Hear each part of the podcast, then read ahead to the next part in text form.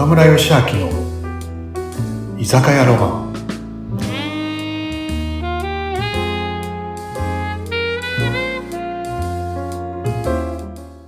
皆さん、こんにちは。岡村義明です。今週もね、あのよろしくお願いします。うなみさん、今週もよろしくお願いします。はい。お相手をさせていただくフリーアナウンサー、うなみいくよです。岡村さん、ポッドキャスト早4回目 になりました。早いですね。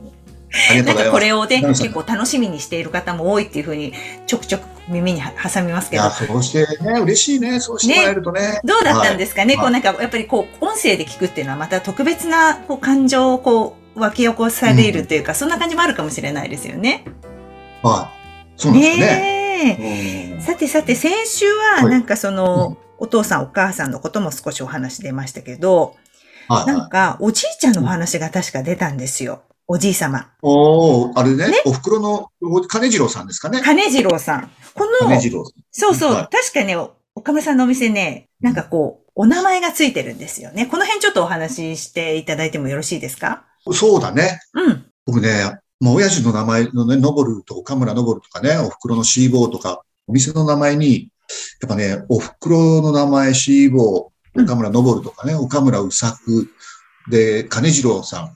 うさくさんとうん、静岡のお店、岡村うさくはおじいちゃん。藤枝の駅前の金次郎さんは、ひいおじいちゃん。うん金次郎さんはもうおじいちゃん。で、うん八重洲のお店、岡村一吉さんは、ひいおじいちゃんってね、ん単なるご先祖様の名前つけてる。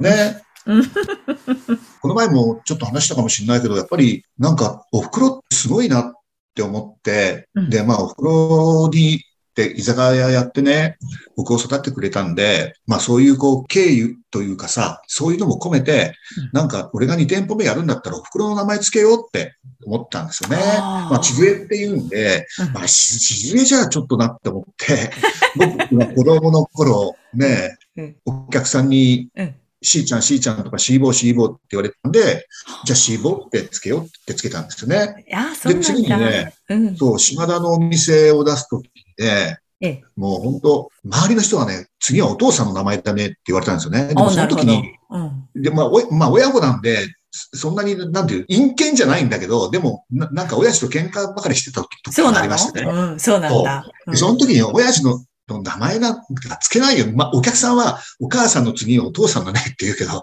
親父の名前はつけないわと思ったら俺自分思の中でね。でも、うん、うんそう。でも、親父が、なんかこう、体調悪い時にね、おい、うん親父、ちょっと病院行ってこいよって言っても、俺はそんなとこい絶対行かないってよく言ってた親父が、その時は、おい、吉明悪いけど病院連れてってくれって珍しくそんなこと言ってきたことがあって、うん。でね、元気がすごいなくなってうん、で、結局入院しちゃうんですよね。うん。でね、なんだろう、こう、本当、酒を毎日飲んでた親父が酒も飲まなくなっちゃって、でね、なんかね、検査の結果が出るまで、うん。え、もしかしたら親父大丈夫かなってね、思ってた時があったんですよ。ちょっとね、うん。命に関係ある病気かなって思った時がね、うんでその時痩せてきちゃってね。うんで、その時に、そういう、こう、親父の結果が、ななんて出る前に、僕ね、ある方のね、講演を聞きに行くんですよね。はいで、その時に、人は二度死ぬって話を聞くんですよ。人は二度死ぬっていうね。一度目の死っていうのは、うん。この世の中に生まれてきた以上、誰もが達成してしまううん死ですよね。はい死うん。うん。これって仕事で頑張っても頑張らなくても、お金持ちになってもならなくても、必ず人間って生まれてきたからには達成してしまうじゃないか。まあそうししちゃうじゃないですか、死ってうん。これはしょうがないと。うん。でも、人っていうのは二二度目の死っていうのがあってね、それは、この時代にこういう人が確かに生きていたっていうことを知ってる人が一人もいなくなった時に、二度目の死は訪れるんだよって言ってたんですよね。で、普通に生きてたら、子供と、もしかしたら孫くらいまでは覚えてくれてるかもしれない。でもう、んそっから先は忘れられていく。そう、そでも、仕事、何でも頑張ると、何の世界でも頑張ると、二度目の死は300年でも400年でも1000年でも永遠に来させないことができるんだよって、う徳川家康さんや、ね、あの、坂本龍馬さんや、うんそういう方たちって二度目の死ってう。ない。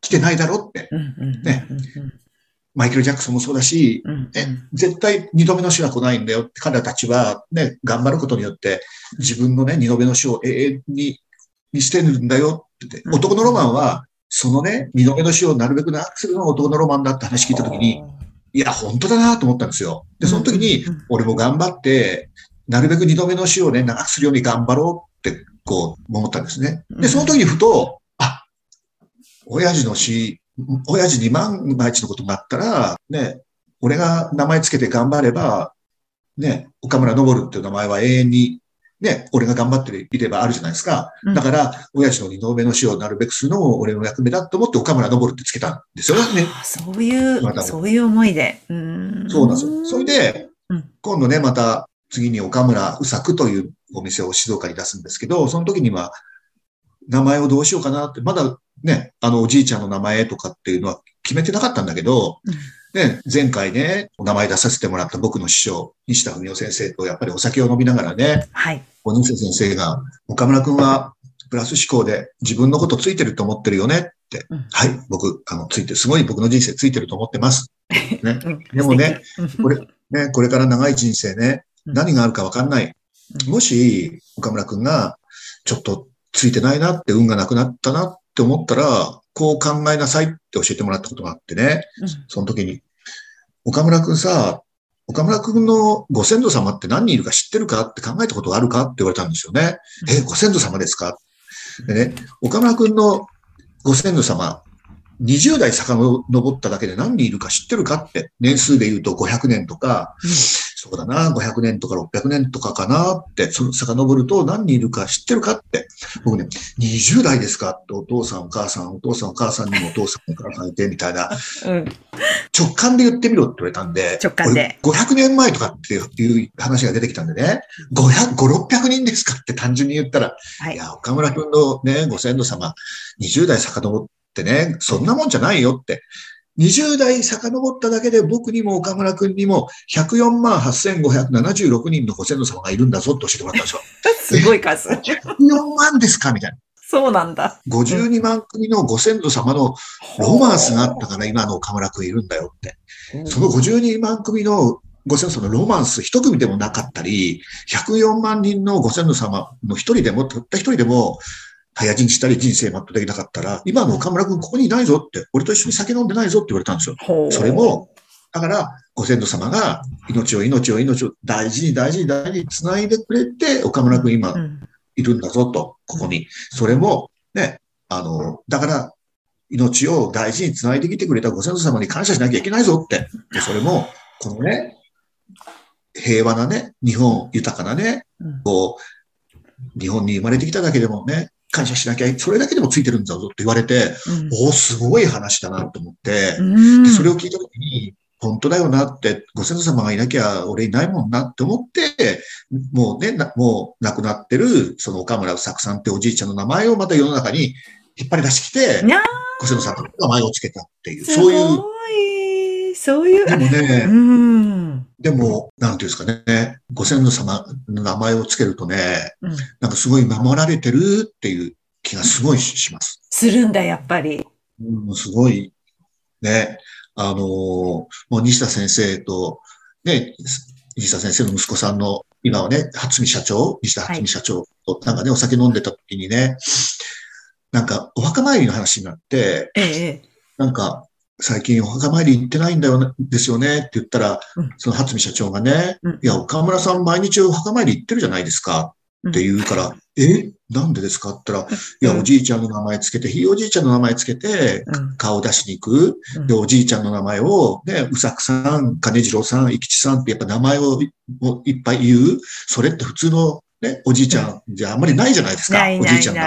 ああ、すごい。初見社長すごい。それはすい。ごい供養にもなるし、岡村くんの脳の中は、おうんお墓参り行くとなんとなくすがすがしい気持ちになるじゃないですかね。じうん神社に行ったり。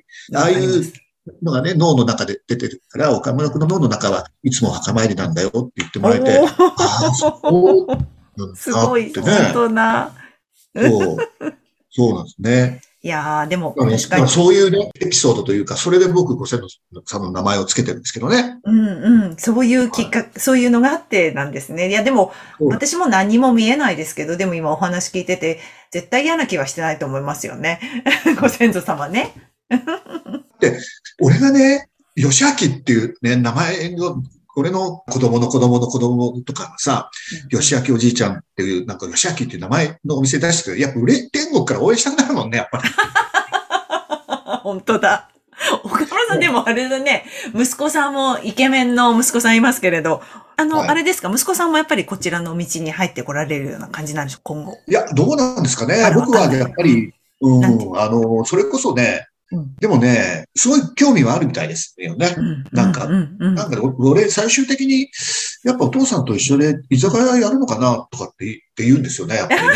でもね、でも、僕はうん、これね、こんな言い方したら変なんですけどね、はい、はい。やっぱり、ぼ僕ね、前回、前々回も話したけど、35でうん。本気になって、はい、まあ今の自分もあるんで、はい。僕若いうちはいっぱい遊べばいいと思う感じなんですよい。やー、なんかすごい。うん海外もいっぱい行って、友達いっぱい作って、うんうん僕、なんか本気になって、いくつになれば遅くない。ね、これ聞いて若者たちもね、いっぱい聞いてくれてるのかもしれないですけど、本気になったら僕、何やるにもいくつでも遅くないって思ってるんですよね。僕はね、今、あの、今年っていうか、今の時点で今年60なんですよ。60。ね、見えないけど。いや、んで、今までの60までは僕、居酒屋の人生だったじゃないですか。はいで。も居酒屋は有能な若者たちがいろいろお店をね、もういろいろやってくれてるんで、まあ僕はね、これからちょっと、ね、このポッドキャストもそうなのかもしれないですけど、うんやっぱ講師で60って、ね、な、なんで赤いちゃんちゃんこって知ってます？ナミさん。うん、なんですかね還暦が赤。うんわかんないです、わかんないです。うん60年経ってまた赤ちゃんに戻るっていうんですよ。それで赤なんですよね。ああ、そういうことなんだ。で、そう、そう、12子10巻って言って、その組み合わせで60あるじゃないですか。うんうんで、60一回りになって、また赤ん坊に戻って生まれ変わるってことで赤ちゃんらしいんですよ。おーそう、だからね、僕は赤ちゃんに戻ったつもりで、生まれ変わりだ。こうあ、もう一回スタート。こう、これからは、講師岡村義明っていう人生がみたいな。そうなんですね。まあ、岡村さんの話はね、確かに聞いちゃいますね。本当にいや深いだかから。らね、うん。この60でさえも、これからは、その講師岡村として生まれ変わってうん、また頑張ると思ってるんで、何をやるにもね、いくつでも遅くないっていうのがねあ、僕の考え方なんですよ。だからねえうん、うん。だから息子にはいっぱい遊んでもらいたいなって思ってますよね。逆にね。いっぱい経うん経逆に経験して海外も行ってほしいし、うんだから、小さくまとまってほしくないなっていうのが、うんうんはい。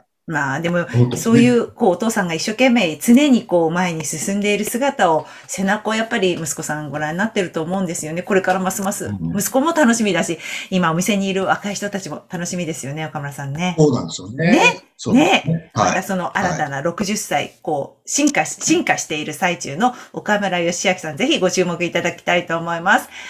はい、ということで、またね、えー来週からも番組の方よろしくお願いいたします。またあの、リスナーの皆さんからもね、お声、もしよかったらいただきたいですよね。こういうの教えてくださいとかっていうね、コメントとかあったら嬉しいですね。ぜひあの、はいはい岡村さんに直接メッセンジャーでもいいですし、いただけたらいいなというふうに思います。よろしくお願いします。よろしくお願いします。はい、それではまた来週ですね。来週。はい。皆さん今日もありがとうございました。はい。ありがとうございますあ。りがとうございます。day.